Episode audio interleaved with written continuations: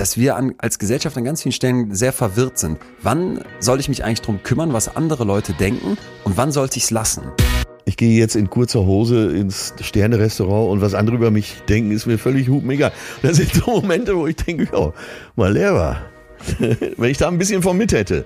Aber was ich total spannend fand, ist, dass diese ablehnungsempfindlichen Menschen, Leute, die das besonders stark haben, dass die mit einer großen Angst in neue Situationen gehen und dass die grundsätzlich auch eher mit so einer Ablehnung rechnen. Das hat mir in jungen Jahren schon sehr viel gesagt. Mehr Sein als Schein. Und viele handeln eben genau umgekehrt mit zunehmender Tendenz, äh, dank sozialer Medien. Betreutes Fühlen. Der Podcast mit Atze Schröder und Leon Windscheid.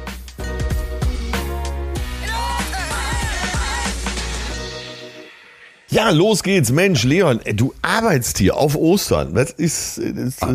ja, ja. Ich, bin, Hör mal, frohe Ostern. Frohe Ostern erstmal. So viel Zeit muss doch sein. Ja, ich weiß gar nicht, ist das, äh, ich rätsel das. das doch, doch, äh, von allen Seiten kommt frohe Ostern. Es kommen auch viele Gimmicks und Bilder und Memes und Filmchen.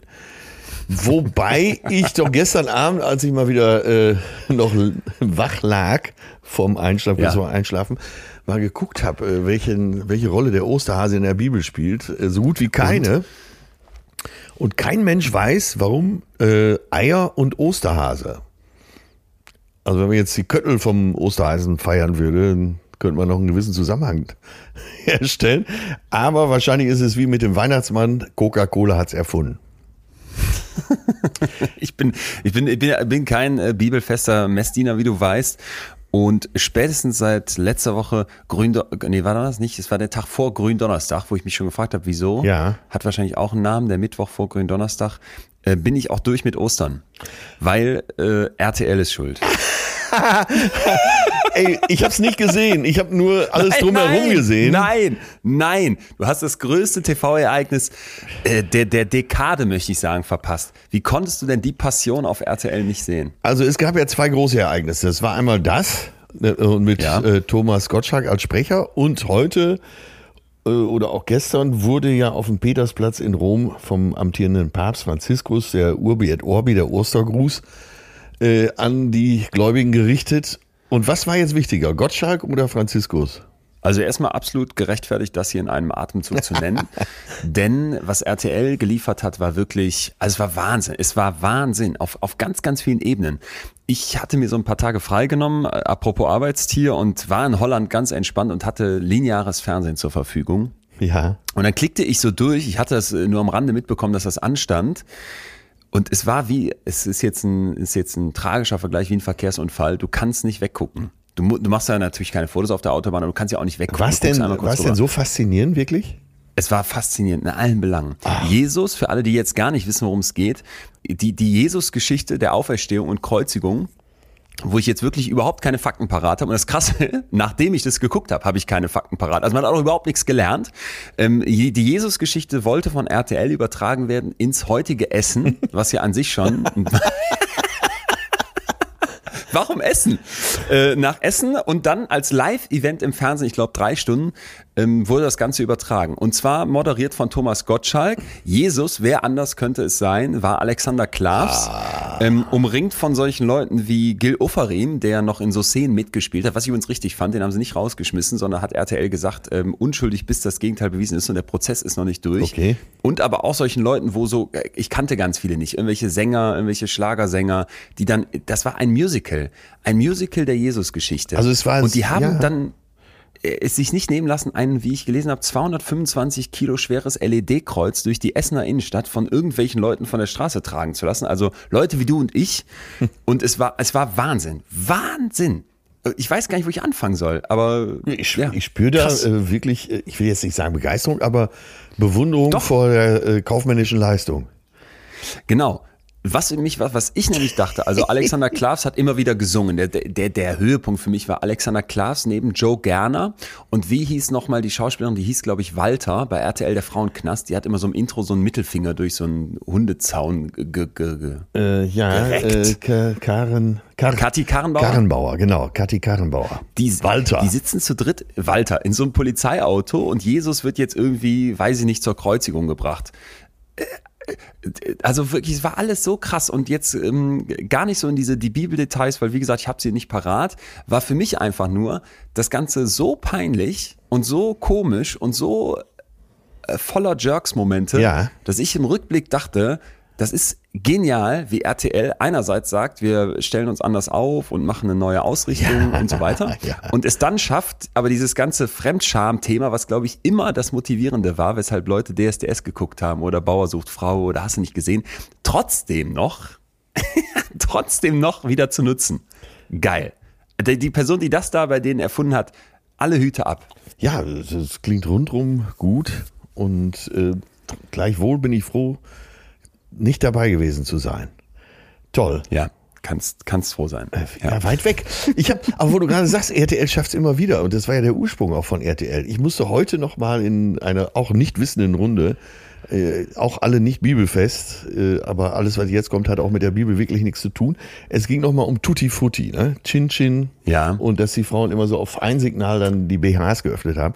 Und es Ganz kurz für Leute meines Alters, Hugo Egon Balder. Ja, genau. Moderiert. Äh, Zu dem wäre ich jetzt gekommen. Und zwar äh, Helmut Thoma, damals Senderchef von RTL in den frühen Jahren, äh, der den Sender auch wirklich nach oben gebracht hat, hatte die Idee, eben diese Show zu machen. Ne? Äh, diese Ausziehshow Tutti Frutti. Sorry, aber erklär noch mal kurz. Ich hab's gar Also nicht, es standen, nicht äh, geguckt. es standen äh, junge, äh, nett anzusehende Damen äh, auf der Bühne, die äh, dann Mhm. immer mal frei äh, oben blank gezogen haben, den BH ausgezogen haben. Einfach so, oder? Also völlig, hat man sich nichts überlegt, weshalb man das noch irgendwie rechtfertigen Nein, es, es, es gab Regeln, aber die hat keiner durchschaut. Auch Hugo Egon Baller, der Moderator, gibt heute zu, dass er das damals auch nicht durchschaut hat.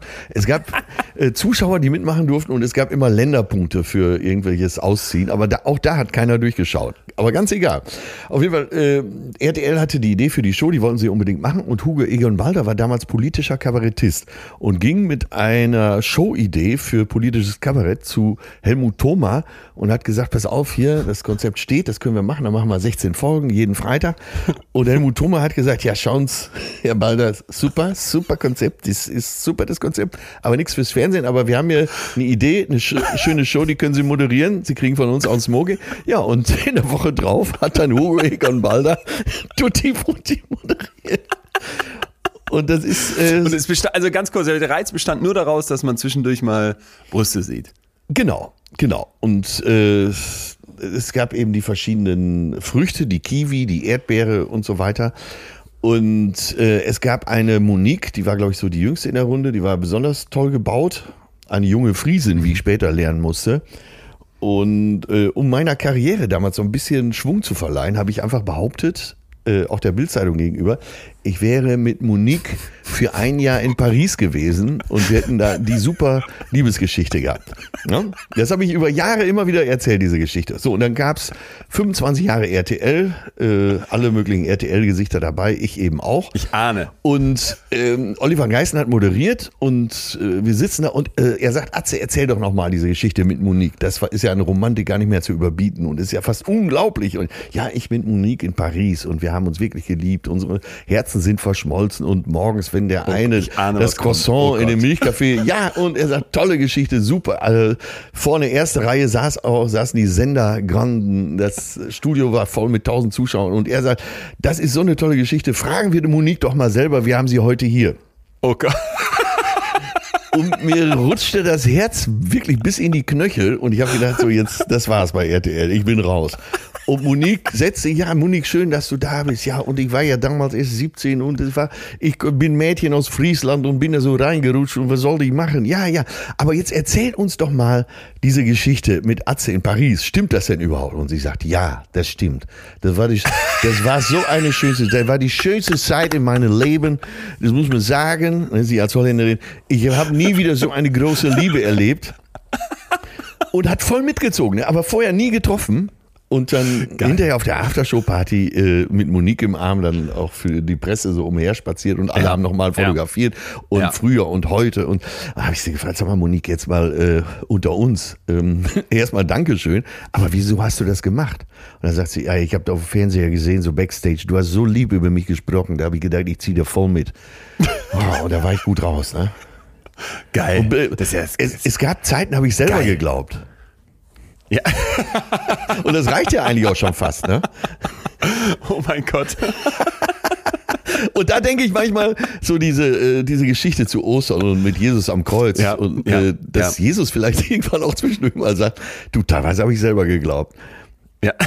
Unbefleckte Empfängnis, Übernachten im Stall und so.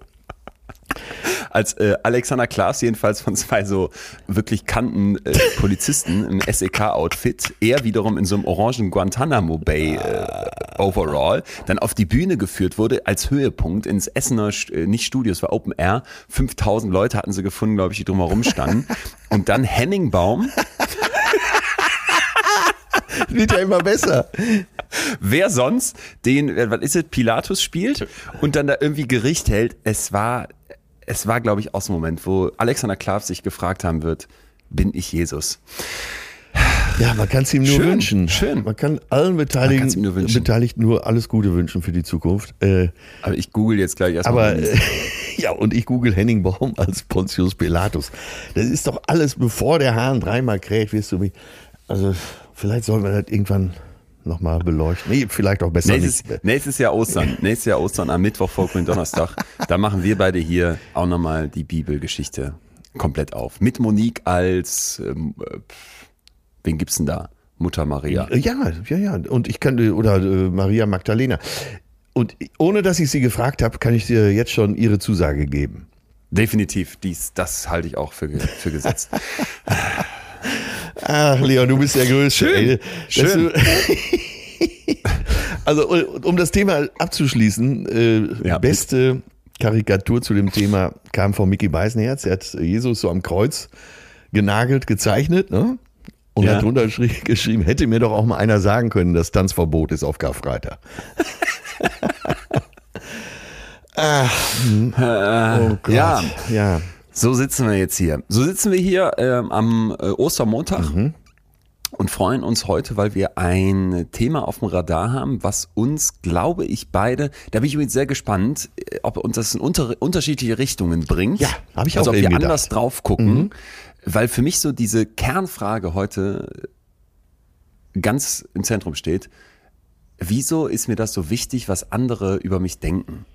Also wieso beschäftigt mich das so sehr? Und da bin ich, bin ich sehr gespannt, weil ich, weil ich so ein bisschen vorab denke, gibt's bei dir wieder diese Metamorphose? Da gab's mal früher den Atze mit äh, sozialer Phobie und da gibt's dann den heutigen. Oder ist das für dich sowas, wo du direkt sagst, nee, ähm, werde ich, werd ich wahrscheinlich so sehen wie du, Leon? Weil ich, ich für mich sagen muss, ich habe damit ein Riesenthema. Dieses mich interessiert, was Ja. andere von mir halten, Ja, was ja. mich oft bedrückt. Ey, ich habe bei diesem Thema gedacht, ey, schon wieder. Ich. Schon, schon wieder bin ich hier der Hauptdelinquent. Ach so. Äh, ich weiß auch nicht, ob ich vielleicht irgendwann in die Geschichte eingehe, als jemand, der alle psychischen, äh, naja, ich will nicht sagen Probleme, aber äh, Hindernisse hat. Das gibt's doch gar nicht. Ja, natürlich, ich möchte jedem gefallen, nach wie vor. Steckt tief in mir drin. Es ist etwas besser geworden, aber eigentlich möchte ich, dass mich jeder mag. Was natürlich Okay. äh, ein Vorsatz ist, der nicht zu schaffen ist. Und du sagst, dass du das auch hast? Ja. Ja. Und Erstaunlich. das Krasseste ist für mich noch, ja, das, das denke ich nämlich auch, weil ich glaube auch, man von außen vielleicht denkt, ach, der sagt ja, was er meint Ja. und ist da auch locker und lässig. Ähm, habe ich nämlich auch lange über mich gedacht, aber seitdem ich mich damit ein bisschen mal besser auseinandergesetzt habe, bin ich eben zu neuen Einsichten gekommen, auch über mich selber und würde das eben mittlerweile anders einstufen. Und würde sagen, aha, äh, gut, dass ich mal drüber nachgedacht habe, weil ich ein Stück weit erschrocken, erschrocken war, wie sehr mich das doch irgendwie beeinflusst. Ja, aber wir sehen ja, äh, gerade wir Instagram-Nutzer, sehen doch wenigstens dreimal am Tag irgendwelche Memes, wo drin steht, lebe dein Leben nur für dich, nicht für jemand anderen und so. Ne? Steh zu dir, so wie du bist, äh, hör nicht darauf, was die anderen sagen. Und bei jedem Ding sagt man, ja, stimmt. Und dann stellt man wieder fest, man hat wieder irgendwas gemacht, nur um gemocht zu werden. Ja, Ja, oder, oder, oder du, nicht nur, ich, für mich ist noch nicht mal so sehr, ich mache irgendwas, um gemocht zu werden, sondern für mich ist es oft schockierend. Ich lese irgendwas, wo irgendein Feedback kommt Bestes Beispiel vielleicht so Podcast-Feedback. Äh, ja. Man kann ja bei iTunes so hier zu diesem Podcast zum Beispiel Rückmeldung geben. Und dann lese ich das und sehe, dass wir da, weiß ich nicht, 4, irgendwas, also wirklich eine total gute Bewertung eigentlich im Durchschnitt haben, auch von 2.000, 3.000 Leuten nach dem Motto. Ja. Und da müsstest du doch eigentlich sagen, ist doch überragend. Ja. Aber dann klicke ich da so lange durch, bis ich die eine Bewertung lese, wo steht, boah, Leon ist total, weiß ich nicht, äh, abgehoben mit seiner Forschung, höre ich überhaupt nicht gerne zu. Ja. Arrogantes Arschloch. Und darauf beißt du dich dann fest? Ey, darauf beiß mich fest. Hammer, ne?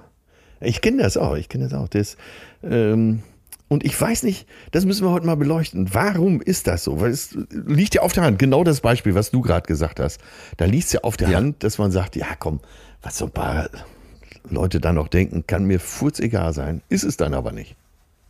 Ist es nicht. Und lass uns nicht nur beleuchten, woher das äh, kommt. Ich habe gleich für dich einen Blick ins Hirn, finde ich total interessant, weil nochmal ein Klassiker der Psychologie uns hier heute weiterhelfen kann, wo ich wieder, wieder mal sagen würde, wenn man alleine weiß, dass es das gibt, so als Idee, wie man da drauf gucken kann, kann das echt schon was verändern. Ja. Und das wäre für mich der zweite Anspruch für das heutige Thema, dass wir eben auch zeigen, wie kann ich anders damit umgehen? Ja. Also wie kann ich es vielleicht schaffen, und da sind wir jetzt schon voll drin, dass mir das ein Stück weit egaler wird, ohne, und das wäre mir ganz, ganz wichtig, dass es mir völlig egal wird.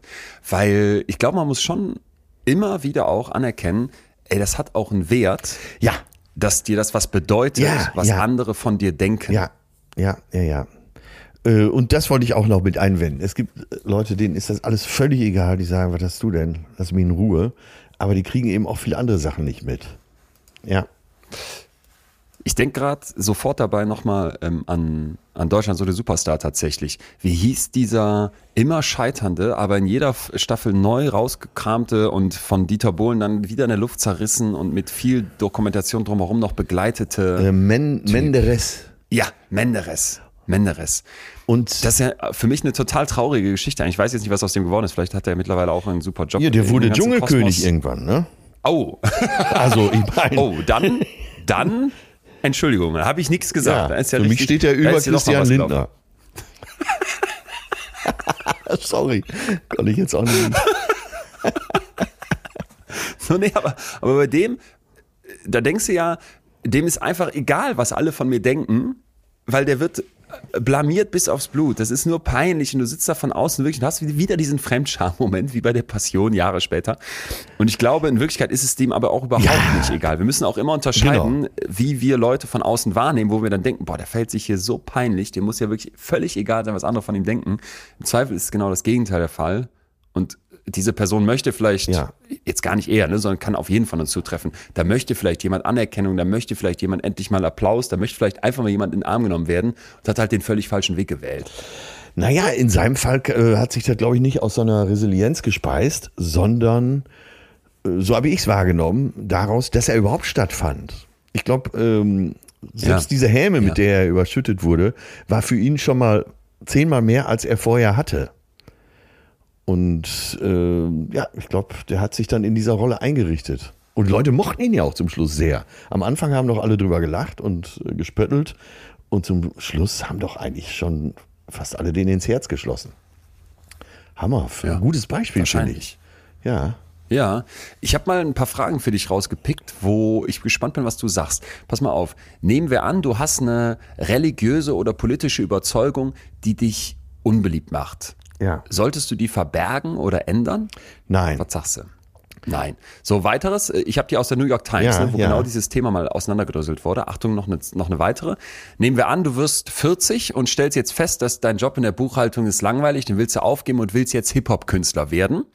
Und die Leute sagen, du hättest damit eine erbärmliche Midlife-Crisis. Was sagst du jetzt? Scheiß auf die Leute, ich mach das trotzdem. Ja, klar, natürlich.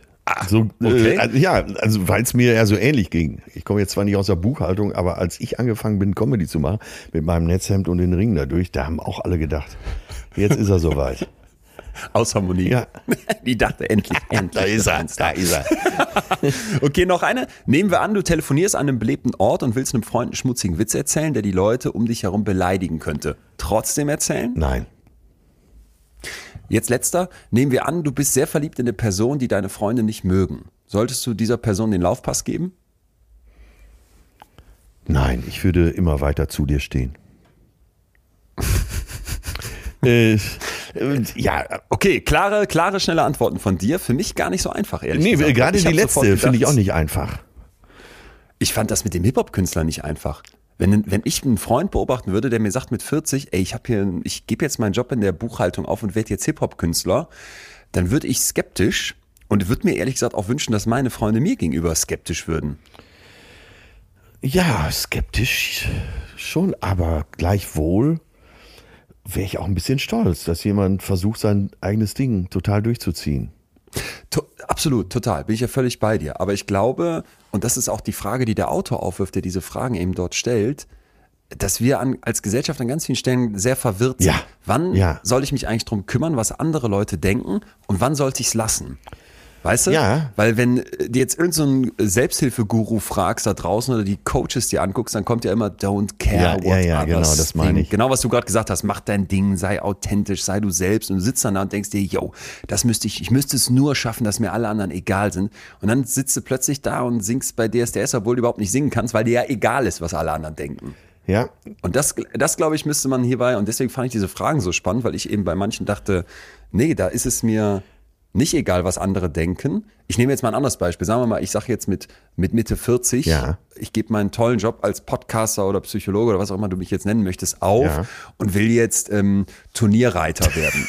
da fände ich das, ja, fände ich das in allen Belangen großartig, ja. wenn mir nicht egal ist, was mein Umfeld denkt, die dann sagen, Leon, das ist eine Kackidee. Ich würde dir den Rücken stärken. Aber ich glaube, man ja. merkt an dieser Stelle eben auch schon, dass es nicht schwarz und weiß gibt und dass man da nicht mit dem rechten Winkel rangehen kann ja. sondern dass es Verläufe gibt, weil äh, lebst ja eben nicht isoliert. Was jetzt immer kommt, ist, äh, was denkt die Gesellschaft, was denkt dein Umfeld, deine Freunde, Familie und so weiter. Und in dem Spannungsfeld findet das eben statt. Und äh, vielleicht ist das eine gerade noch okay, wo vielleicht schon die mhm. Ersten sagen, äh, lass es, aber äh, die, die dir wichtig sind, sagen, ja komm, mach doch, versuche es wenigstens. Ähm, bis zu so einem Punkt, wo wirklich dann alle den Kopf schütteln. Also wenn du jetzt, ja. äh, sagen wir mal noch, Weltmeister im Salsa werden möchtest, obwohl es dein Kollege ja gerade versucht ähm, bei Let's Dance, äh, ja, da wäre vielleicht der Moment, wo man sagen würde, ich rate ab. Ja? ja. Oder äh, du, ja. ja. Oder willst doch mal eine, ja, ich glaube, eine Bank überfallen. Ich glaube einfach, ja. nee, aber ich glaube wirklich auch für einen selber so diese Idee, wer jetzt hier bei der Frage gezuckt hat, wie ich nämlich auch, dass du, wenn du liest, wie kann ich es schaffen, dass mir andere egaler sind, dann denkt man sofort, boah, das wäre voll der Traum, das wäre überragend. Ja, aber ne? das, da steckt doch schon da, drin, äh, Leon, dass mir andere egaler sind. Nicht, dass mir andere egal sind, sondern egaler. Da ist ja eine, okay, eine Abstufung ja. drin, ne? Ja. Ja. Ja, aber wenn du da schon richtig so wie der, wie der Karpfen an den, an den fetten Angelköder springen willst und sagen willst, ja, erklär's mir, erklär's mir, erklär's mir. Und wir bis hierhin als vielleicht erstes Zwischenfazit festhalten, ey, Vorsicht, Vorsicht, ganz egal wäre fatal. Und vielleicht ist es auch manchmal gut, dass die, die Meinung von anderen nicht egal ist, sondern die sogar viel bedeutet. Ja. Da wäre aus meiner Sicht äh, psychologisch hier schon mal der erste kleine Haken zu setzen. Ja, okay, gut. Äh, äh, aber lass uns vielleicht mal tiefer reingehen, weil so ganz so einfach ist es ja nur auch nicht, dass wir jetzt einfach nur sagen, man muss einen Mittelweg finden. Das wäre mir, wär mir zu billig, sondern wir wollen jetzt ja gucken, wie gehen wir damit um. Und wenn du jetzt direkt sagst, ich finde mich darin sofort wieder, das bin 100%ig ich, mhm. Was sind denn so Momente, wo du dann für dich, für dich merkst, ey, da ist mir jetzt die Meinung von anderen total wichtig und da würde ich mir wünschen, dass es vielleicht weniger wichtig ist? Äh, das fängt ja schon äh, an, wie man sich kleidet. Oder äh, es gibt ja, in jüngeren Jahren spielt man das, glaube ich, noch öfter, äh, Dinge sind einem peinlich. Du willst am Strand nie so und so mhm. rumlaufen. Und da mhm. gibt es aber Leute, mhm. die laufen da rum und du denkst dir, äh, da ist ruckzuck das Wort schmerzfrei da. Ja?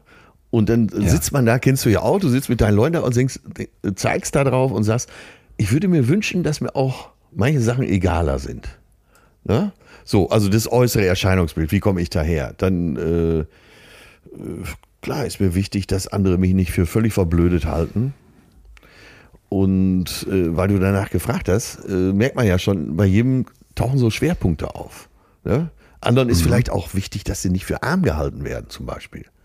Ich könnte nie, ich habe das letzte Mal gehört von einer, äh, äh, von einer Freundin im Bekanntenkreis, die sagte, äh, ich, ein Mann, das war natürlich auch absurd, ne? ein Mann, der aus dem Kleinwagen steigt, den kann ich nicht ernst nehmen.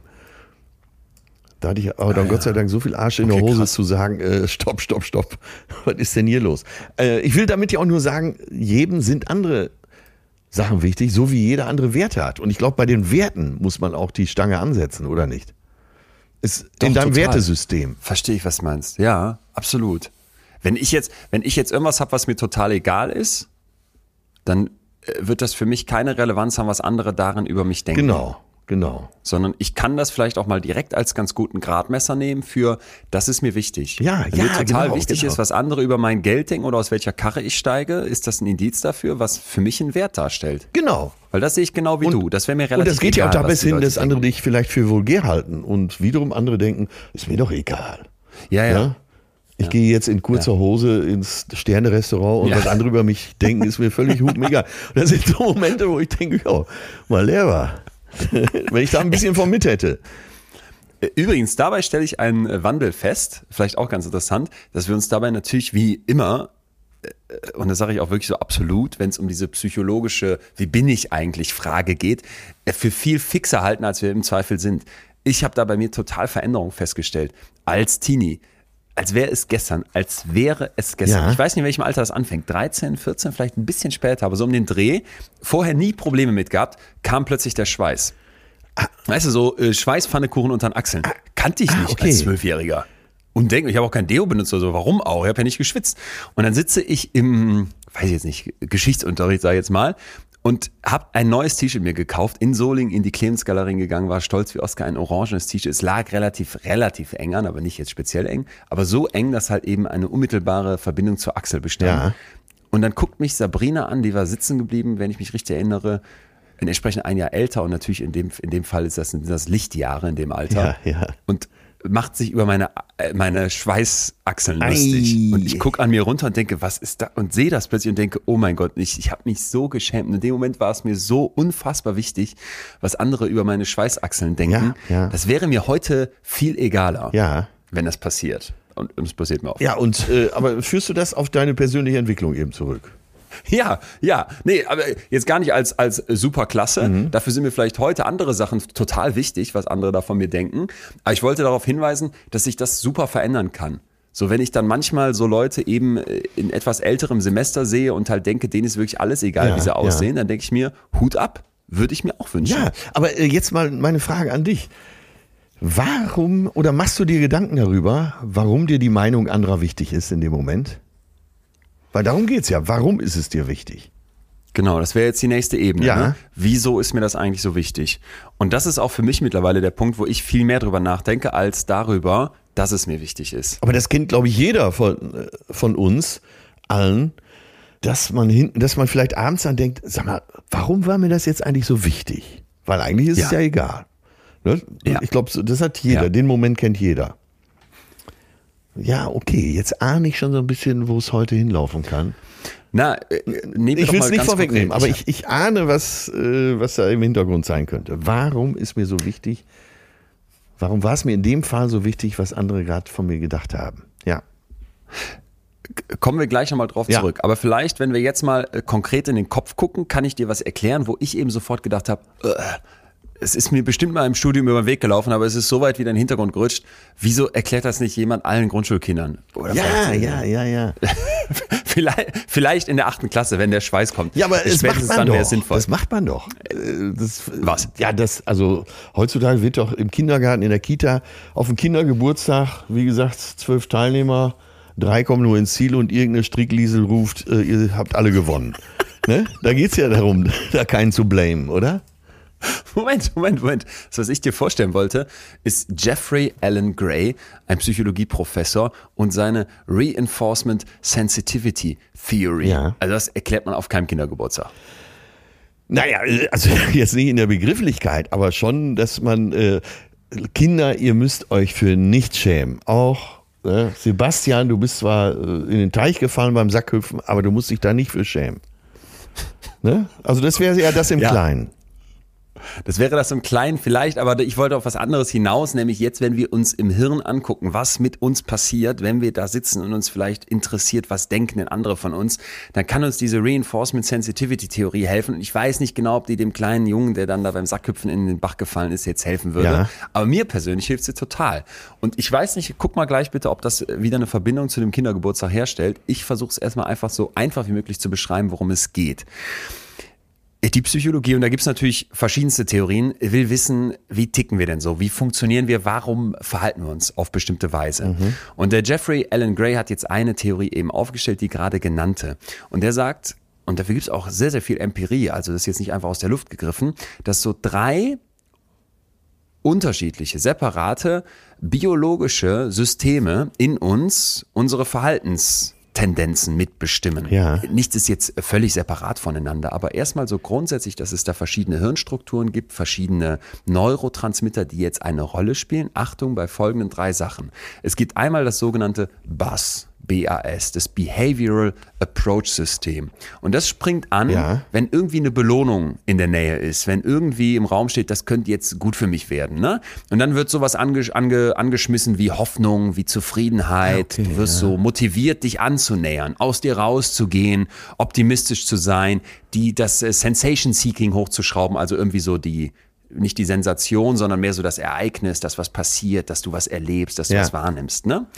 So, das können wir uns vorstellen, dass das ein Teil in deinem Kopf ist, der als System so äh, wirkt. Eben als Motivation, der dich, ja. der dich antreibt. Mhm. Genau, ganz genau. Dann gibt es, haben wir hier schon oft gehabt, noch nach dieser Theorie dieses Fight, Flight oder Freeze-Ding. Mhm. Also so kämpfe ich, Laufe ich weg oder friere ich ein? Da ist eher so, dass das anspringt, wenn es so um unmittelbare Bedrohung geht. Bestrafung, Schmerzen, Gefahr, irgendwas, was so direkt vor dir steht. Ne? Dann entsteht sowas wie Panik, wie Furcht, wie vielleicht auch wie eine Wut und ja. du läufst weg oder vermeidest. Und jetzt kommt das Letzte und das fand ich eben so spannend, das BIS, das Behavioral Inhibition System. Also mehr so eine Art Bremsklotz etwas, das dich davon abhält, etwas zu tun. Und das ah, versucht okay, jetzt eben, ja, ja. Äh, Konflikte zu klären zwischen dem Bass, Geh nach außen, mach was, tu was, das wird toll, du wirst belohnt. Und diesem Fight, Flight or Freeze, dieser direkten Angstreaktion, indem es sagt, pass mal auf, hier irgendwie bin ich nicht gerade sicher, wie ist denn die Situation? Sollte ich jetzt hier abhauen vom Stuhl vom Zahnarzt? Ne? Ah, Oder ja, sollten wir ja. jetzt weiter äh, Sex haben, obwohl unser kleines Baby im Nebenzimmer schreit und wir eigentlich rübergehen sollten und uns kümmern sollten? Dann kommt jetzt dieses Biss und versucht im Prinzip zu vermitteln, versucht zu entscheiden, was machen wir jetzt? Ja, gehen wir, hören wir auf zu handeln, fahren wir uns runter, Inhibition, also quasi eine Hemmung, ja. oder kann ich doch weiter Gas geben? Und das fand ich total spannend, weil wenn ich jetzt da sitze und mich irgendwie frage, wie könnte ich hier bewertet werden? Darf ich mich trauen, jetzt hier das Wort zu ja, ergreifen ja, oder wird das dann total peinlich? Genau. Wie könnten andere später über mich urteilen? Dass dann eben dieses Biss eine ganz große Rolle spielt. Dieses Inhibitionssystem, dieses Bremsende. Ja. Das ermöglicht ja, es mir nämlich okay, in so einer Situation okay, okay. zu bewerten, mhm. zu entscheiden, wie sollte ich eigentlich handeln. Ne? Und das fand ich total interessant, weil jetzt kommt noch ein ganz kurzer zweiter Schwenk dazu. Der niederländische Sozialpsychologe Kees van de Bos, der hat an der Uni Utrecht dazu geforscht und der zeigt, dass die Sorge um die Meinung anderer, ja. dieses Hemmungssystem, dieses Biss aktiv halten kann und dann handle ich nicht, dann sitze ich da vor lauter Furcht, was denkt der Rest über ja. mich mit vollem Biss an ja. und mach nichts. Und das fand ich total krass, weil ich immer so dachte, ey, wenn ich doch begreife, was in meinem Kopf dann passiert, so als Grundsystem ja, erstmal, ja. habe ich ja noch nicht alles verstanden, weil wir auch so unterschiedlich sind. Aber überhaupt so diese Idee, aha, da gibt's also ein Hemmungssystem, das vielleicht jetzt gerade versucht abzuwägen, wäre das gut, jetzt nach vorne zu preschen, irgendwas zu sagen, ja. mich irgendwas zu trauen, irgendwas zu machen, die Sensation zu seeken. Oder sollte ich vielleicht lieber mal Fuß, den Fuß auf die Bremse geben äh, und mich hemmen, mich zurückhalten, ja. das fand ich total interessant. Ja, absolut. Das ist ja die Antwort auf die Frage, äh, die man sich vielleicht abends stellt, wieso habe ich denn nicht? Ja. Ja, ja. Ich war doch eigentlich genau. kurz davor, den Finger zu heben. Ja. Genau. Mhm. Ganz genau. Und jetzt äh, fällt mir gerade selber auf, äh, wenn du erlaubst, dass ich vielleicht einen Bogen zurück zu dem Kind schlagen könnte, das beim Sackhüpfen von der Strickliese, wie du sie nennst, erklärt bekommst, ey, du hast auch gewonnen, obwohl du in den Bach gefallen bist. Ich glaube, dass wir ganz, ganz viel mit diesem Bass zu tun haben, ja. dass man Kindern massiv dieses Bass erklärt, obwohl man vielleicht noch nie davon gehört ja, hat, ja, aber so ja, dieses, genau. ne, geh raus, trau dich, mache, tu, such die, such das Ereignis, such das, such das Geniale, äh, sei selbstbewusst, sei extrovertiert. Aber wir übersehen, ey, in jedem Kopf gibt's auch dieses Biss. Und wer setzt sich eigentlich damit auseinander? Also fordern wir jetzt an dieser Stelle mal den Elternführerschein. Lange, lange überfällig. Ja, ja, also, ja. Ach Gott, ja. Mein Gott, das ist, äh, ist schön, ja, oder? total, das total. Ich, es rappelt gerade bei mir im Glockenturm. Es rappelt. War bei mir ganz genauso. Ich war total begeistert. Ja, total, und, ähm, wenn du bis hierhin mitgehst, ja. könnte ich dir jetzt noch eine Schippe drauflegen. Ja, also aber weißt, großer Strich drunter. Ne? Äh, ganz großer Strich. Ganz großer Strich. Wunderbar, ja. für uns alle. Also macht euch alle klar, macht euch allen klar, es gibt eben dieses System, was dich hemmt und darum geht's. Da müssen wir ran. Genau, oder zumindest ist es vielleicht ganz gut, das mal zu, zu wissen. Und nochmal vor sich ist eine Theorie in der Psychologie, da gibt es auch wie immer Kritik dran, ne? aber es gibt eben schon ein dickes Fundament, was zeigt, das kann ganz schön viel, oder da spricht einiges dafür, dass das ganz schön viel mit uns machen kann. Ja. Und ich dachte dann, wenn wir jetzt bei diesem dicken Strich sind und vielleicht mal einen Schritt weiter gehen und gucken wollen, ey, wo wird's denn zu viel? Weil wir haben ja schon gesagt, ich muss irgendwie abwägen, ja. dass es sich lohnen könnte, dass wir mal wieder äh, die dicken Psychologiebücher aufschlagen und uns in einen Extrembereich bewegen, wo aber glaube ich, wenn es dir geht, wieder wie mir, ganz, ganz viel drinstecken, wo man sofort denkt, Moment mal, äh, das könnte was, könnte mich doch auch ein Stück weit betreffen. Und zwar die soziale Phobie. Ja, ja, ja, genau. Die gilt, ne, die gilt erstmal als psychische Störung. Das ist jetzt auch nichts, wo man sagen kann, ach, äh, habe ich so ein bisschen so nach dem Motto, und ist doch alles halb so wild. Nee, Leute, die das haben, das kann ich wirklich sagen, die leiden massiv. Ne? Es ist jetzt nicht, dass die sich sagen, ach, ich habe so ein bisschen Angst vor anderen, ja. sondern kann das wirklich so weit gehen, dass die sich kaum noch aus dem Haus trauen, dass die massiv eingeschränkt sind im, im Job, dass die äh, total schwer sich tun in Beziehungen oder um Leute kennenzulernen. Und es geht dabei, es gibt so verschiedene Kriterien, aber so der Kern ist, dass ich eine ausgeprägte, eine anhaltende Angst vor einer oder mehreren sozialen oder Leistungssituationen habe, wo ich mich davor fürchte, gedemütigt zu werden oder mich peinlich zu verhalten. Genau. Und eine Sache habe ich hier gelernt, äh, dass es, dass man das haben kann, aber sobald das Wort Störung auftaucht, es ein gewisses Level übersteigt. Ne? Genau. Ja, die, die Kriterien wären jetzt wieder, dass das, ne, also dass die Konfrontation mit solchen Situationen fast immer eine unmittelbare Angstreaktion hervorruft, die äh, bis zum Erscheinungsbild von einer Panikattacke ja, gehen kann. Ja. Dass ich erkenne, dass die Angst eigentlich übertrieben und unvernünftig ist. Ne? Ja. Dass ich vermeide, solche Situationen aufzuholen, dass ich wirklich eine intensive Angst habe und so weiter und so fort. Also das ist jetzt nicht einfach so halblang, weil jeder von uns sagt vielleicht, ich habe genau, Angst genau. davor, und jeder verspürt das vielleicht auch mal, selbst die Frechsten unter uns verspüren ab und zu mal äh, so ein Unbehagen. Ähm, genau, und wir sprechen Richtig. hier von einer Störung, nämlich wenn es ein gewisses, gewisses Level überschreitet, ja.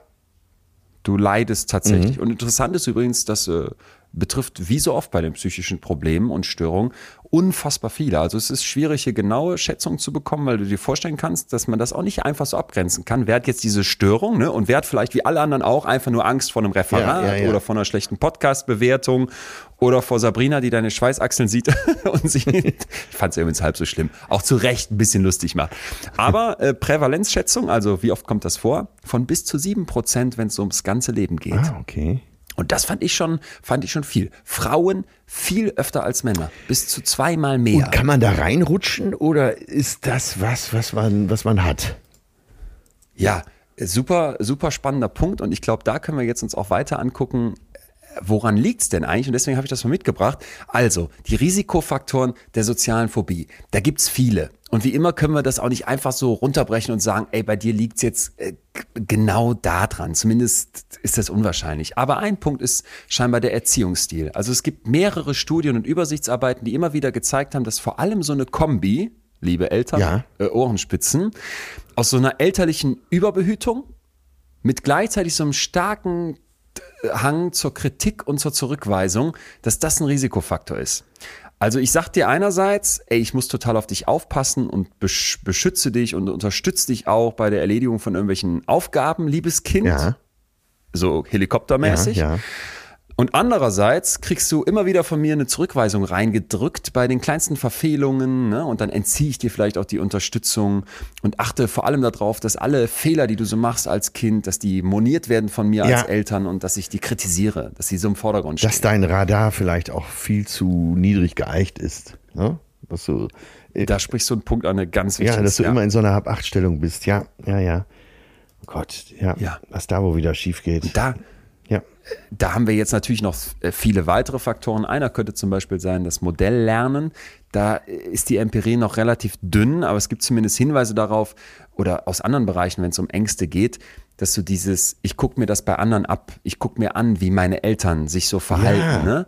Ich gucke mir an, wie die Personen um mich herum sich so verhalten. Wie wichtig ist denen, dass der Onkel die super findet oder der Chef oder wer auch immer dass ich dann am Modell lerne und das nachmache. Und noch ein weiterer Punkt, das hast du gerade angeschnitten, sind so ähm, kognitive Faktoren. Ich achte besonders auf das, was irgendwie ein Urteil über mich ausdrückt. Ich habe einen total scharfen Radar. Ja, aber so ganz volkstümlich ausgedrückt ist es dann ja so, äh, also die, die Werte, die deine Eltern dir vorgelebt haben, äh, das macht man nicht, was sollen die Nachbarn denken, das kannst du nicht, solche Sachen äh, werden hier nicht besprochen. Äh, über sowas äh, denken wir nicht mal nach. Also das eicht dich ja, ne? Das ist ja dein Wertesystem, ja. was da unheimlich mit reinspielt. Ja, ja. okay, verstanden. Absolut. Verstanden. Und ich finde, da kann sich jetzt auch jeder von uns mal einfach ehrlich ja. fragen, wenn du das so kennst, ey, wieso will ich und muss ich eigentlich von allen so gemocht werden? Wieso ist mir das nicht egaler? Wo kommt das her? Was wurde mir beigebracht als Kind? Ja. Ne? Ja. Das machen Jungs nicht, das machen Mädchen nicht. Da gibt es ja wahrscheinlich eine riesen Latte. Ja. Ja. Unsere Prägung. Und vielleicht, ja. unsere Prägung. Vielleicht gehen wir nochmal aus der psychischen Störung raus in etwas, was eben dann uns wieder auch alle abholt und betrifft. Und das ist nämlich die sogenannte Ablehnungsempfindlichkeit. Wie empfindlich, du hast das gerade schon so schön beschrieben mit diesem Radar, bin ich für Ablehnung? Ja, und da gibt's eben ganz unterschiedliche Ausmaße auch wieder. Aber was ich total spannend fand, ist, dass diese ablehnungsempfindlichen Menschen, Leute, die das besonders stark haben, ja. dass die mit einer großen Angst in neue Situationen gehen und dass die grundsätzlich auch eher mit so einer Ablehnung rechnen. An dieser Stelle werden jetzt auch ganz viele innerlich nicken und sagen, ja, ich habe Angst vor Ablehnung. Und ich ja. nicke auch. Ich habe auch Angst vor Ablehnung. Passt mir, passt mir überhaupt nicht. Und wenn du jetzt bei dir überlegst, wieso? Naja, als du eben von den Eltern gesprochen hast, ohne meiner Mutter das noch hinterher zu werfen, aber meiner Mutter war halt auch echt viel peinlich und das, äh, du musst dir mal vorstellen, meine, die Nachbarn wurden verprügelt von ihrem Vater mit einer Peitsche, der wurde teilweise geschrien und äh, Aber ganz kurz buchstäblich. Wirklich, da hing eine Peitsche über den Küchentisch und wenn dem Vater Wahnsinn. irgendwas nicht passte, dann hörtest du Schreie aus der Nachbarschaft und alle machten die Türen zu, anstatt das Jugendamt zu rufen oder die Polizei. Gleich und im gleichen Atemzug wurde dir dann gesagt, ja, äh, so gehen wir nicht auf die Straße, was sollen die Nachbarn denken? Ja, das mhm. waren natürlich noch andere Zeiten als heute, muss man berücksichtigen, aber äh, ist, wie absurd das dann teilweise ist. Ne? Und jede Familie hat ja hat ja so einen Maßstab. Was ist, was ist in unserer Familie, wenn du jetzt Vater, Mutter, Oma, äh, Opa alle mal mit reinnimmst, was, ne, was haben wir in der Beziehung für ein Mindset in der Familie? Ja. Über welche Dinge kann gar nicht gesprochen werden? Dann ist der nächste Geburtstag von Oma, aber um Himmels Willen fang nicht mit dem Thema an und so. Und ich glaube, da sind so ganz viele, um das Wort auch nochmal wieder zu benutzen, Mikromomente, wo man sich eicht, auch für spätere Leben ah, das geht, das geht nicht. Ich glaube, das wird man als Kind schon in sehr jungen Jahren feststellen. Ja. ja. Ja, total. Ich denke auch gerade nochmal an Daniel Schreiber von letzter Woche, ja. der bei seinem Buch Allein das so schön beschrieben hat, wie diesem Thema als Homosexueller aufzuwachsen, ja, auch in ja. so einer Gesellschaft, wo es immer so heißt, Mutter, Vater, Kind, Hund, das ist so das perfekte Leben. Ja, ja, ja. Und das ja, dann einfach anders lebt. Ne? Und das, das habe ich nämlich auch immer wieder im Freundeskreis gehabt, dass mit Homosexualität so krass gehadert wurde, wo du dachtest, ey, Alter, wir haben 2008 Abi gemacht und da war das noch und ist es ja immer auch noch so ein Thema. Was ist jetzt normal? Wie gehört sich das? Wie werden andere auf meinen Sohn gucken, wenn der jetzt schwul ist? Wo ich so denke, das ist so furchtbar, ne? Und das vielleicht mal dann wieder der andere Punkt, wenn wir jetzt schon ein bisschen. Ja, aber auch kulturell haben, eben. Ist auch okay, was andere von dir denken. Ja, das auch zu viel sein kann. Ja, genau, kulturell. Ja, und ja. Äh, genau, was ist in unserer Kultur akzeptiert, was ist nicht akzeptiert und wie viele äh, Kleinigkeiten da mitspielen. Was du in einem Song hörst, was du in einem Buch liest, was du in einem Film siehst. Hollywood-Filme mit ihrem normalerweise Happy End immer und sie reiten in den Sonnenuntergang. Auch das alles kalibriert uns darauf. Ich fand das gerade so spannend, was du mit, diesem, mit dieser Kindheitserfahrung gesagt hast. wenn du jetzt nochmal bei dir auf später guckst, also auf dieses auch dann Star werden und eben richtig berühmt sein, äh, alle interessiert, ob du mal mit irgendeiner Monique in, in Paris zusammen warst. Glaubst du, dass das dann nochmal noch mal krasser wird, wenn man so in der Öffentlichkeit steht wie du? ja, jetzt hast du den richtigen aber rausgepickt. Nee, bei mir, also meine Schamgrenze sinkt. Also ich versuche schon äh, auch immer noch charmant zu sein. Heißt immer noch charmant? Ich versuche in jeder Situation charmant zu sein. Äh, die Peinlichkeitsgrenze sinkt aber. Ich habe bei Gemischtes Hack gehört, wie die sich wirklich darüber unterhalten haben, äh, was zieht man zuerst an, das T-Shirt oder die Hose? Und äh, erst T-Shirt, dann die Hose, war beiden peinlich, wo ich gedacht habe, oh Gott, das ist ja nun wirklich ganz egal. ne? Und da habe ich aber dann auch für mich, habe ich wirklich lange drüber nachgedacht.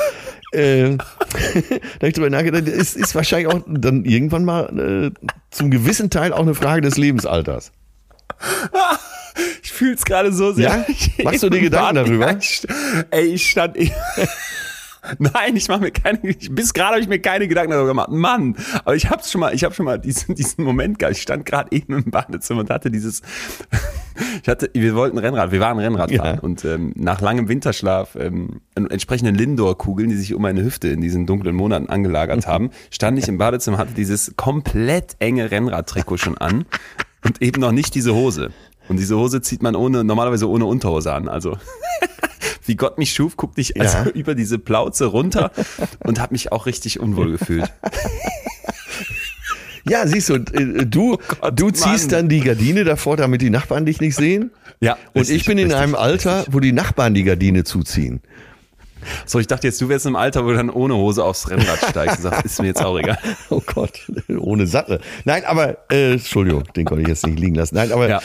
äh, es, ja. Na, also dir wird's egal. Nein, auch ich will doch damit nur sagen, und da gibt's auch nichts Absolutes, aber äh, ich vermute mal, äh, da bin ich jetzt die Empirie, dass einem so mit zunehmendem Alter auch einige Sachen nicht mehr so peinlich sind und man denkt, ach Gott, ja, was soll's denn? Ne? Das ist, ja.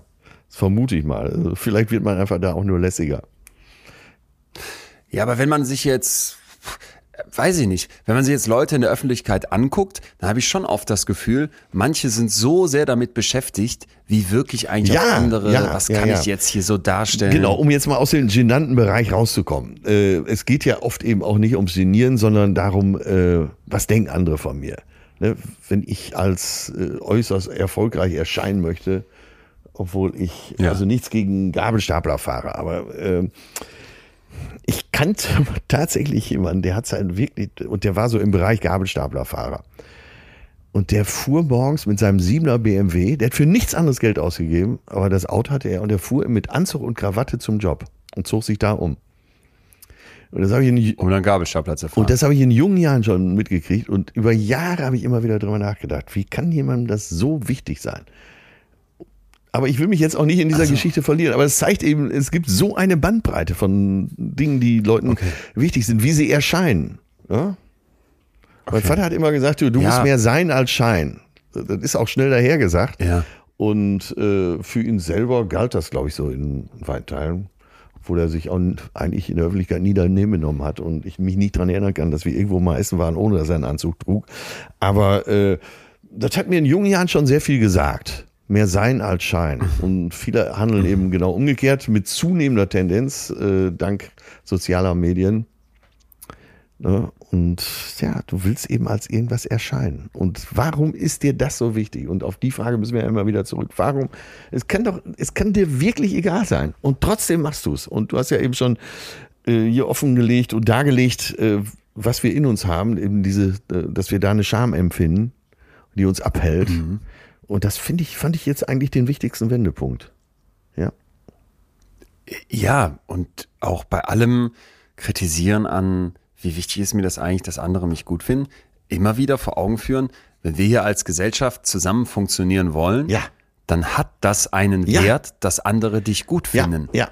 ja. Ganz einfach. Und das haben wir, weil in dem Moment, äh, wo dich alle schlecht finden, äh, machst du ja offenbar etwas, womit du massiv aneckst. Das kann man nie, das kann man nie absolut sagen, ja. weil jemand, der von ganz vielen im Dritten Reich schlecht gefunden geworden worden wäre, wie jetzt zum Beispiel die Geschwister Scholl, die haben was total Gutes gemacht und das haben vielleicht ganz, ganz viele Deutsche damals abgelehnt. Ja. So, also es, ja. dafür gibt es kein sicheres, so ist es und so ist es nicht. Aber ich finde einfach, sich grundsätzlich zu fragen und vielleicht dann nimmt man nicht die große Gesellschaft, sondern sein Umfeld direkt nochmal zu dieser Idee, ich will jetzt Hip-Hop-Rapper oder Salsa-Tänzer oder, oder Kunstreiter werden. Da finde ich es absolut legitim, einen Anspruch zu haben. Mir ist auch wichtig, was andere von mir denken und was andere für eine Meinung von mir genau. haben. Genau. Und nach zweieinhalb Jahren äh, hier in diesem Podcast äh, haben wir, glaube ich, alle gelernt, was die Gesellschaft über dich denkt, dass das eben auch in, in uns absolut verankert ist, weil es ein Überlebensinstinkt ist. Ja. Also ganz kurz und banal gesagt, wenn die Gemeinschaft dich ausstößt, hast du eine geringere Überlebenschance. Das ist in uns drin. Ja. Das äh, hat die Evolution uns gelehrt. Und da muss es ja herkommen. Und deswegen ist eben auch wichtig, äh, dass uns die Gesellschaft nicht scheißegal sein kann. Ja. Ja, ja. aber nochmal zu diesem, weil es mich so interessiert.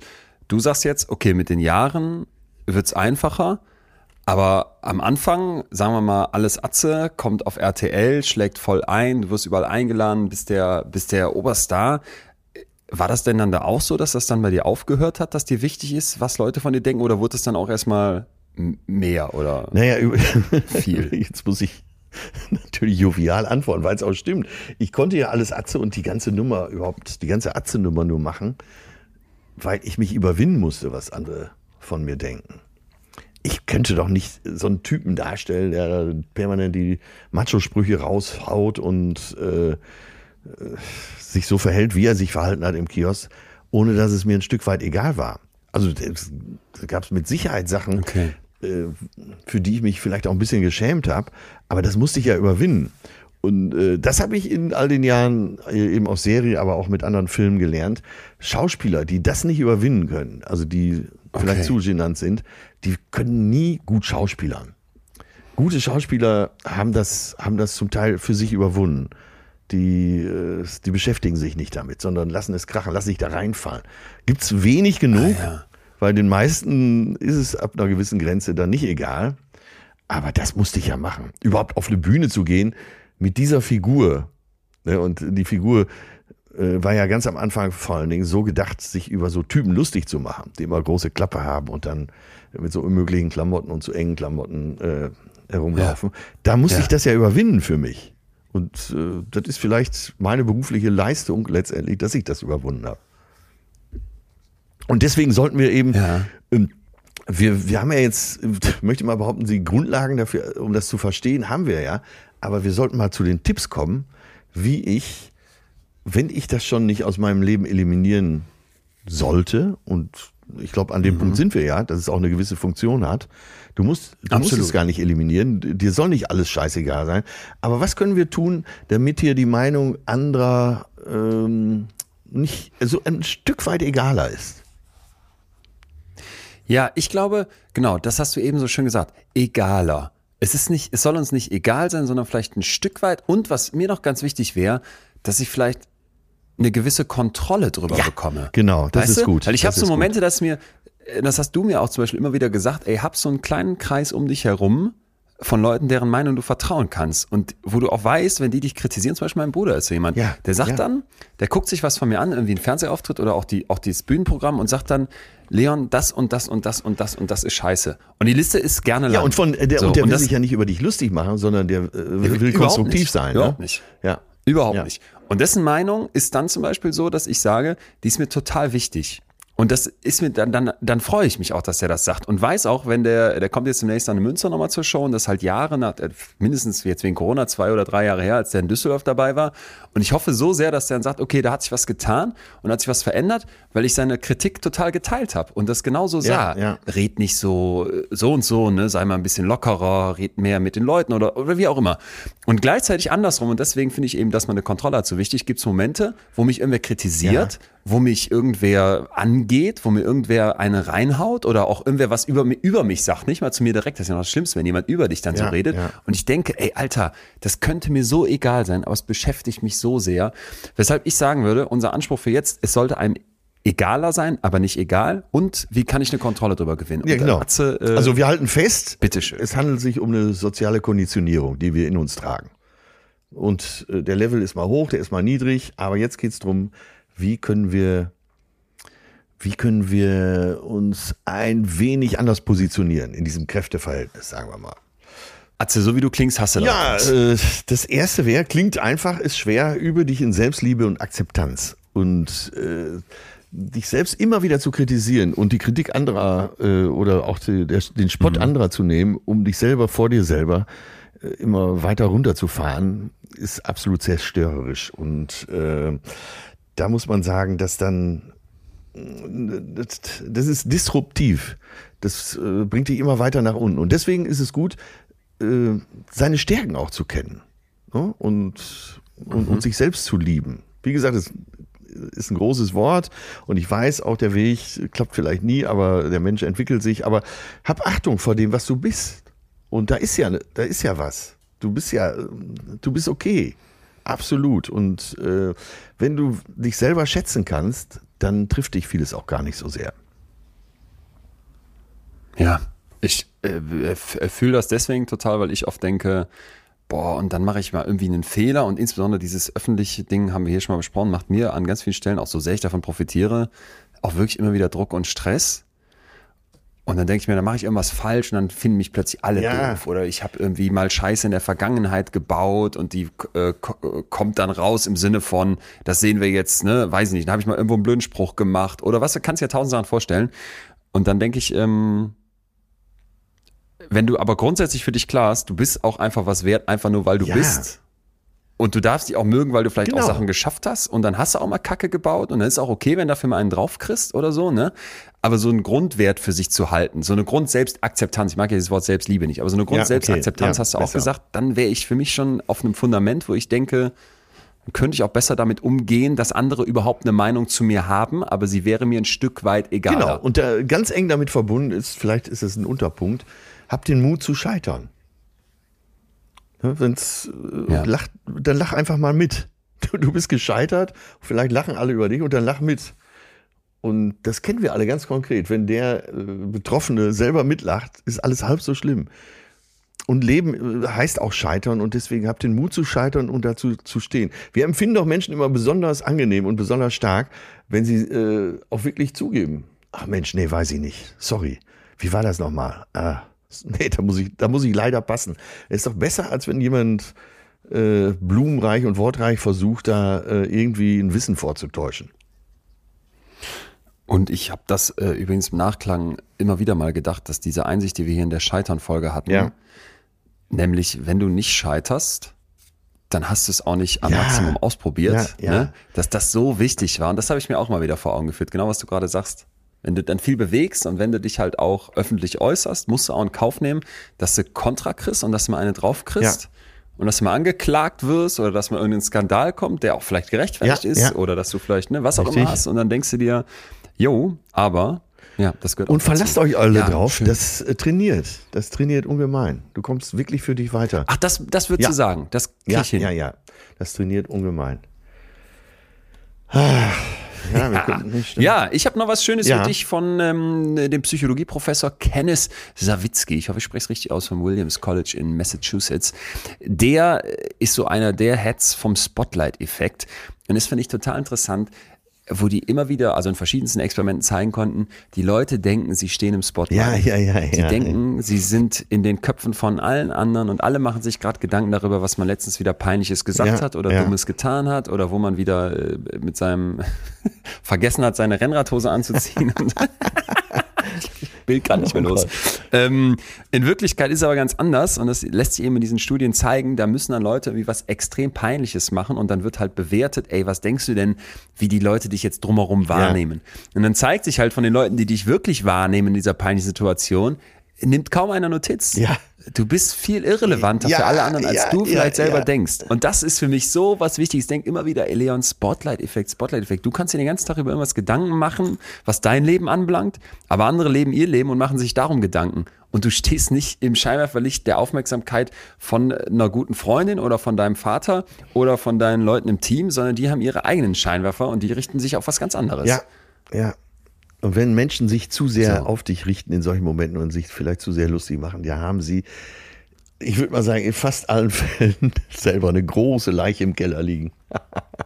Oh Gott, wie oft habe ich schon Luft aus der Situation genommen, äh, die Tage noch, wo einer wirklich mich mit großer Fresse empfangen hat. Äh, da kommt der Komiker, einer macht, versuchte drei bessere Sprüche zu machen. Ich habe sofort auf ernsthaft umgeschaltet, habe beide Hände von ihm genommen und habe gesagt, ganz ruhig, ganz ruhig, wir mögen dich auch alle so. Jo, jo, jo. Wo ist das Spotlight? Vielleicht noch ein Rückbezug zu dem, was du ganz am Anfang gesagt hast mit den Werten. Das fand ich nämlich total schön.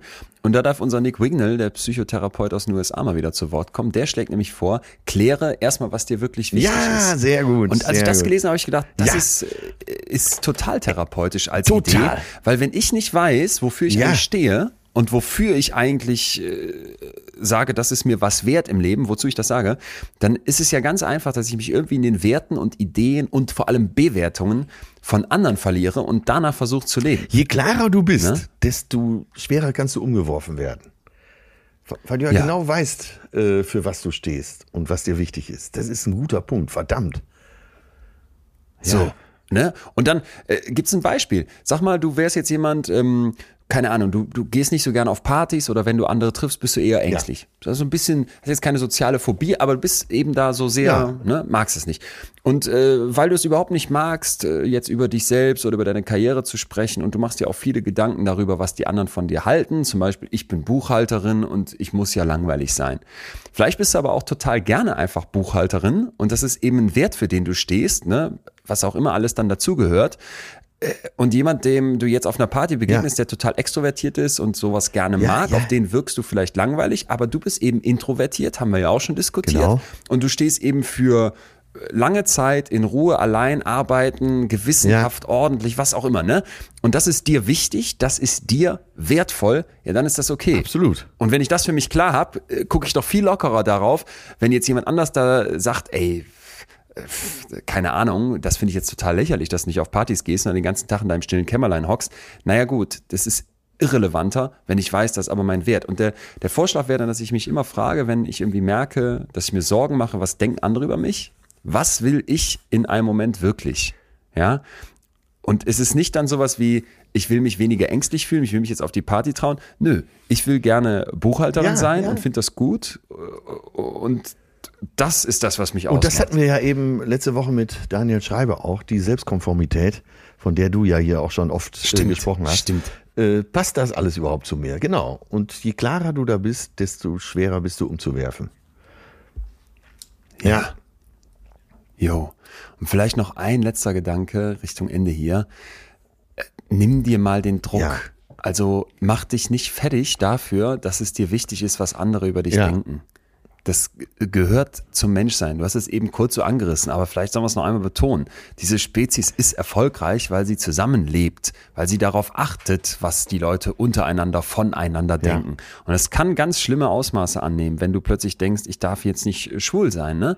Aber es ist eben auch ein Teil dessen, was noch extrem tief in uns drinsteckt und was vielleicht auch heute an vielen Stellen immer noch einen Wert ja. hat. Nicht, wenn es darum geht, wie Sexualität zu sein hat, aber vielleicht, wenn es darum geht, dass man jemand anderen nicht beschimpft, dass es nicht nur um fette Karren gehen ja. soll, dass es nicht nur um, wer hat hier äh, die schlauesten Kindernummern gehen soll, ne? sondern dass man da halt vielleicht auch erkennt, ey, dass ich mich mal vor anderen schäme für einen Fehler, den ich gemacht habe, dass ich hier nicht jeden scheiß Witz machen ja, muss, ja. dass ich nicht jeden Kack-Proll, äh, Prollverhalten an den Tag legen muss, weil ich das merke, dass das bei den anderen nicht so gut ankommt, hat einen Wert. Ja, absolut. Und ich würde zum Schluss noch was ganz Einfaches mit in die Waagschale legen, behutsam, nicht werfen. Ich sitze hier. umgib dich. Ich hab die, die umgib dich. Waagschale behutsam in der Hand. Das passt ganz gut jetzt. Umgib dich mit Menschen, die dir gut tun. Das ist auch wichtig. Wenn du immer in Gesellschaft bist, wo alle immer die Schwerter gezückt haben, argumentativ, das kann dir nicht gut tun. Umgib dich mit Menschen, die dir gut tun. Das ist ein ganz volkstümlicher Ratschlag, ja. aber. Nee, finde ich aber. Find sollte aber Balsam auf die Seele passend. sein. Ja. Ja, und auch, wenn ich das mal als Frage eigentlich aufwerfe, wer tut mir denn ja. gut, habe ich doch vielleicht die Chance festzustellen, ey, pass mal auf, dessen Meinung ist mir überhaupt auch nur wichtig. Ja, auch das wäre ja schon fast wieder ein Punkt, äh, wo man sich ein weißes Blatt Papier nimmt und mal aufschreibt, wer tut mir eigentlich gut. Ja, ja. ja.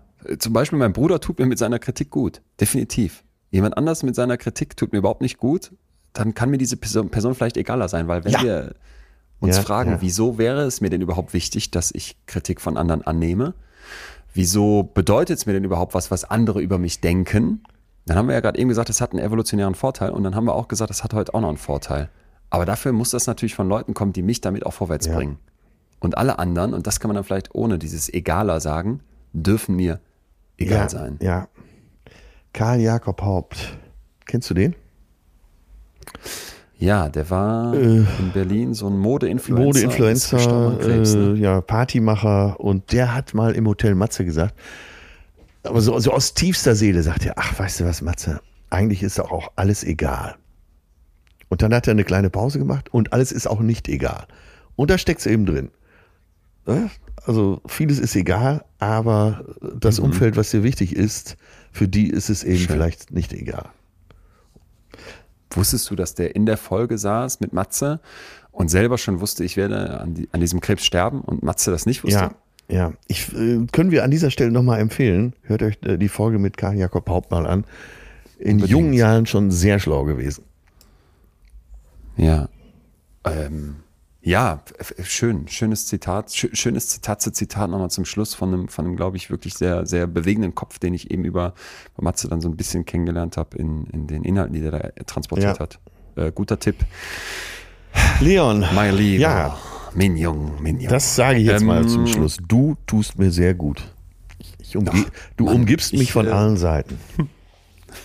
und ich habe ich hab heute, äh, ich habe heute mal wieder gemerkt, auch wenn ich dann immer wieder zu hören kriege, ja, aber äh, ist so irgendwie auch klar. Nee, so ganz so klar finde ich das nicht, dass mir das so, so viel hilft, äh, mit dir über die Sachen zu sprechen, weil ich dann immer wieder merke, okay, du hast, wie du ja immer so schön sagst, streng genommen die paar Jährchen Vorsprung. und, äh, und das, ähm, das merkt man und das merke ich dann vor allem immer wieder und denke, Mann, kann ich dir noch mit so vielen Biss- und Bass-Modellen kommen? Aber das sind dann manchmal die Punkte, die einem helfen. Viele Nachrichten werde ich jetzt natürlich auch wieder bekommen, weil du eben so über diese Rolle und Figur des Atze Schröders bekommen hast, ob denn die Haare echt sind. Ich glaube, die Leute trauen sich immer nicht, dich das zu fragen. Ich werde das wie immer, ähm, wie immer beantworten. ja, lass es, mich, lasst es mich euch allen so sagen. Es ist doch scheißegal.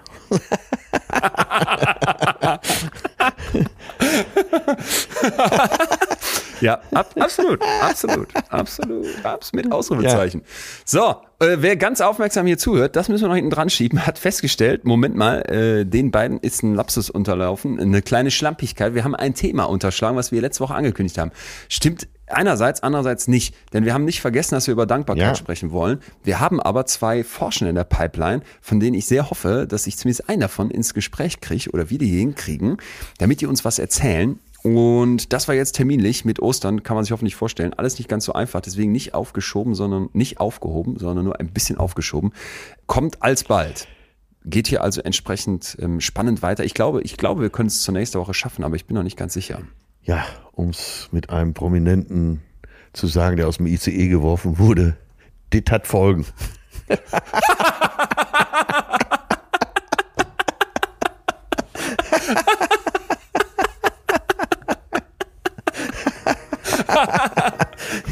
also, Leon, mach's gut. Oh Frohe Ostern. Ja, tschüss, Atze. Das war Betreutes Fühlen.